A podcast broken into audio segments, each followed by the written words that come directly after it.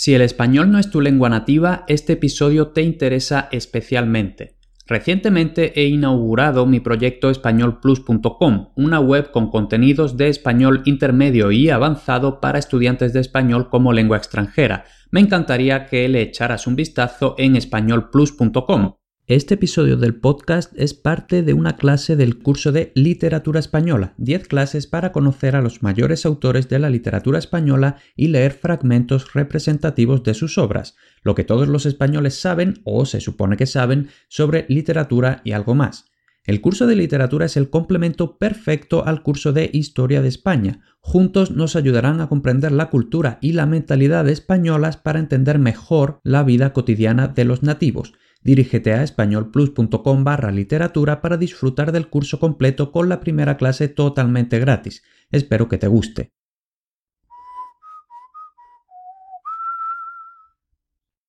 Pasamos a los libros de caballerías que de hecho fueron los bestsellers de la época. Vamos a comentarlo ahora. Los libros de caballerías eh, tienen un auténtico auge en el siglo XVI, ya venían de antes, pero es en el siglo XVI cuando tienen su gran auge en España. Además, como posiblemente sepamos, en 1440 pues se inventa la imprenta, o al menos se inventa la imprenta europea, ya sabemos que pues mucho antes los chinos, etcétera, pero bueno, la imprenta europea 1440, pues eso es el caldo de cultivo perfecto para que se difunda muy fácilmente, de forma mm, razonablemente barata, toda esta gran cantidad de libros de caballerías. Y además es curioso porque la imprenta facilitó la difusión de los libros de caballerías, pero a su vez como todo el mundo quería comprar libros de caballerías, eso le daba más negocio a los impresores, a los editores, y entonces, por así decirlo, era una relación de simbiosis. Es decir, la imprenta se vio beneficiada por los libros de caballerías,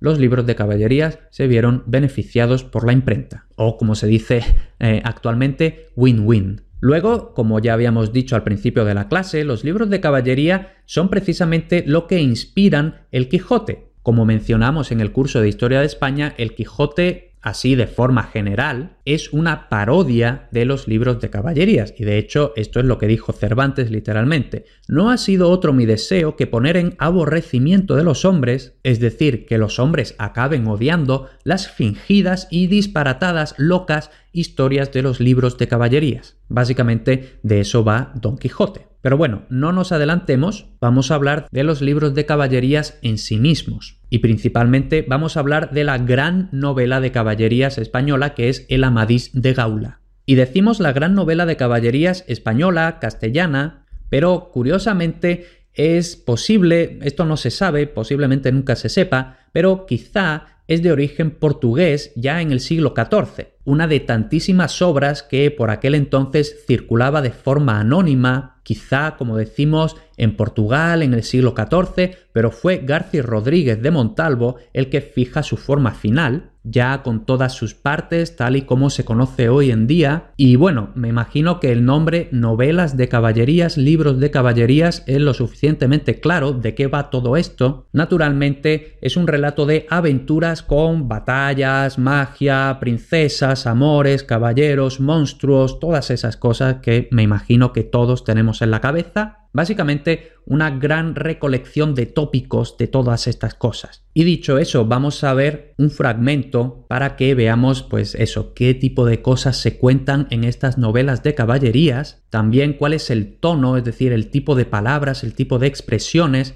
que precisamente es también gran parte lo que va a parodiar Cervantes en el Quijote. Entonces tenemos aquí este fragmento, dice así, Galaor fue sañudo y dijo, Diablo, tú serás vencido y muerto con lo que yo traigo en mi ayuda, que es Dios y la razón. El gigante, entonces tenemos aquí a un gigante, ¿no? Un, un, monstruo, movió contra él que no parecía sino una torre. Es decir, tenemos aquí un gigante que es tan grande como una torre. Galaor fue a él con su lanza baja al más correr de su caballo y encontróle en los pechos de tal fuerza que la una estribera le hizo perder y la lanza quebró. Es decir, le atacó con tantísima fuerza que se rompió la lanza. El gigante alzó la maza, por lo herir en la cabeza, es decir, para herirlo en la cabeza, y Galaor no lo alcanzó sino en el brocal del escudo y quebrando los brazales y el tiracol se lo hizo caer en tierra y a pocas Galaor hubiera caído tras él y el golpe fue tan fuerte dado que el brazo no pudo la maza sostener. Vemos aquí también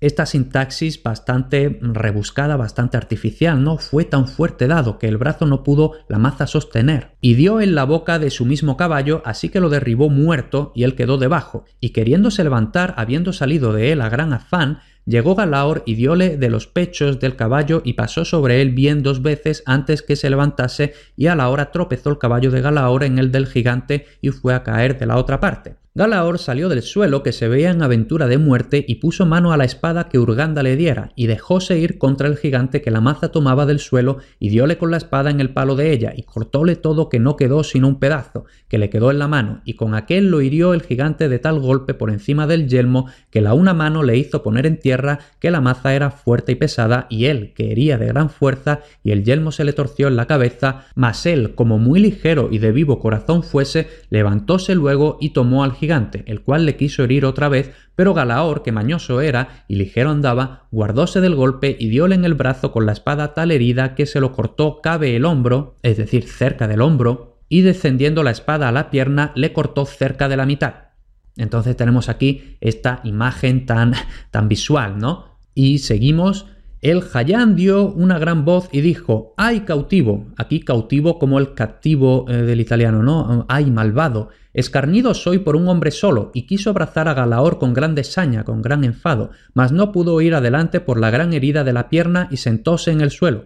Galaor tornó a lo herir y como el gigante tendió la mano por lo trabar, diole un golpe que los dedos le echó en tierra con la mitad de la mano, y el jayán, que por lo trabar se había tendido mucho, cayó y Galaor fue sobre él y matóle con su espada y cortóle la cabeza. Entonces vinieron a él los escuderos y las doncellas, y Galaor les mandó a los escuderos que llevasen la cabeza a su señor. Ellos fueron alegres y dijeron, Por Dios, señor, él hizo en vos buena crianza, que vos ganasteis el prez y él la venganza y el provecho. Es decir, vos ganasteis la alabanza y él la venganza y el provecho. Galaor cabalgó en un caballo de los escuderos y vio salir del castillo diez caballeros en una cadena metidos que le dijeron Venid a tomar el castillo que vos matasteis el Jayán y nos los que le guardaban. ¿No? Entonces, pues vemos aquí, como ya hemos dicho, pues el caballero, los escuderos, las doncellas, los gigantes, los castillos, etc. Aquí tenemos esta pequeña muestra del Amadís de Gaula, la novela de caballerías más famosa, y luego vamos a mencionar y vamos a comentar muy brevemente Tirant Blanc, que como podemos ver no es español. Esto en español sería Tirante el Blanco, y como decimos, realmente no es literatura española, bueno, si entendemos literatura española como literatura en español, si es literatura española, si entendemos que eh, tuvo lugar en España no importa, ¿no? Simplemente la mencionamos porque es la obra cumbre de la literatura en valenciano, concretamente del autor Joanot Martorell. Vemos, por cierto, que el dibujo es prácticamente idéntico al dibujo que habíamos visto en el Amadís. Y entonces la cosa, ¿por qué mencionamos esta obra? Como vamos a ver cuando estemos hablando del Quijote, Don Quijote al principio de la obra se vuelve pues ya totalmente loco, decide ser un caballero andante como la Amadís y como toda esta gente que él había leído, se pone una armadura, se monta en su caballo y se va a buscar aventuras. Pero claro, como está totalmente loco, prácticamente lo matan, tiene que volver a casa y entonces allí para mm, ayudarlo, para cuidarlo, pues hay una serie de personajes y estos personajes dicen, bueno, pues este hombre se ha vuelto totalmente loco y eso es porque ha leído muchos libros de caballerías, entonces vamos a ir a su biblioteca y vamos a quemar los libros de caballerías porque, bueno, eh, son algo malo para el mundo. Y es entonces cuando tiene lugar el famoso escrutinio de los libros. Es decir, estos personajes van leyendo el título de los libros y van diciendo, bueno, este a la hoguera, y muy ocasionalmente dicen, bueno, no, este no, este vamos a salvarlo porque este es un libro bueno. Y precisamente, y toda esta historia viene por esto, ¿no? Porque Tirantula Blanc es una de las pocas novelas que se salvan de la quema en este episodio del Quijote. Y de hecho, pues los entendidos de todo esto dicen que probablemente si no fuera por la mención en el Quijote, esta obra hoy en día no se conocería. Y precisamente es una de las características del Tirant Blanc la que lo salva de ser quemado. Y es que, bueno, acabamos de ver, ¿no? Que el Amadís, pues que gigantes, magia, no sé qué, no sé cuánto. Pero una característica diferente de esta obra es que es un contenido bastante verosímil, es decir, un contenido que, bueno, no es real, lógicamente, pero que más o menos podría parecer real. Entonces, precisamente por eso, estos personajes deciden no quemar el libro, porque es una buena historia y no tiene muchas locuras.